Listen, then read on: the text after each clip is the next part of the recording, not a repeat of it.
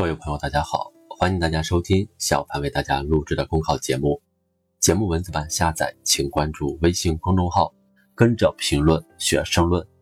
本期话题为：流量平台当建价值高地，直播助农让田间地头农产品畅销全国，在线学习让知识跨越千山万水，分享日常让生活技能方便你我。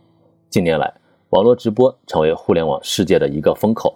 一个个流量平台纷纷崛起，在产品营销、知识共享、远程办公、医疗等方面发挥着积极的作用。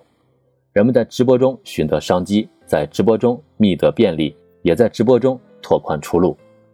应该看到，网络直播作为发展中的新事物，犹如一个赛车道，直播平台向赛车手抓住用户注意力，就更容易加速冲刺，直播竞赛就此展开。当然。这条赛道的门槛和标准参差不齐，出现了一些需要正视亟待解决的问题。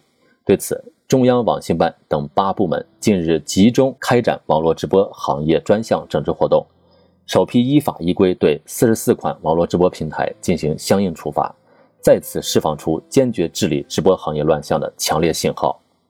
推动直播行业健康发展，只有全面审视，才能对症下药。看规模，据二零二零中国 MCN 行业发展研究白皮书，聚合内容创作者的多频道网络机构数量已超两万家。据第四十五次中国互联网发展状况统计报告，截至今年三月，我国网络直播用户规模达五点六零亿。看特点，直播平台内容同质、功能相似、特色模糊等现象明显。可以说，不少直播平台往往低水平入门、低质量竞争。平台数量多，用户规模大，在一定程度上彰显了网络直播的发展活力。但人们更加期待去粗取精的发展质量。互联网行业有个三角形框架，即服务用户的产品、留住用户的运营及转化盈利的流量。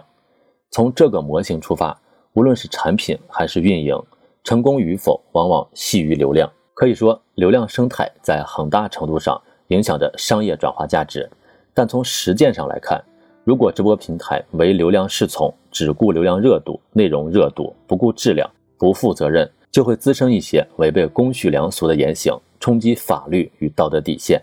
从这个意义上讲，直播平台需要来一场聚焦责任感、价值观的质量革命。直播平台不是法外之地，更不是道德洼地，而应成为责任之地、价值高地。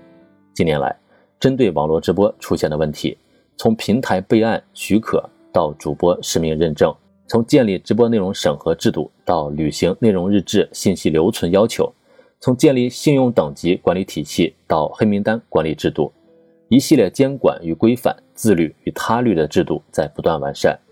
今年全国两会期间，有人大代表建议强化平台的监管管理责任，直播平台是公共平台，不能重流量轻责任。重收益轻担当，这已经成为广泛共识。唯有平衡好平台利益与公共责任，扎紧制度篱笆，平台当好把关人，相关部门当好守门员，这一朝气蓬勃的行业才能真正的迎来发展的春天。开放共享是互联网的内在精神，越是开放共享，越应该把价值导向摆在首位。每个直播平台都应该成为价值出口。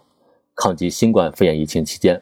不少流量平台科普抗疫知识，传递战役温暖时刻，为不少行业打开了线上销售之门，在疫情防控中起到积极的作用。实践证明，把握好手里的麦克风，让主流价值充盈直播间，才能让直播平台沃土广袤、蓬勃发展。本节目所选文章均来自人民网、求是网、学习强国。申论复习，请关注微信公众号。跟着评论学申论。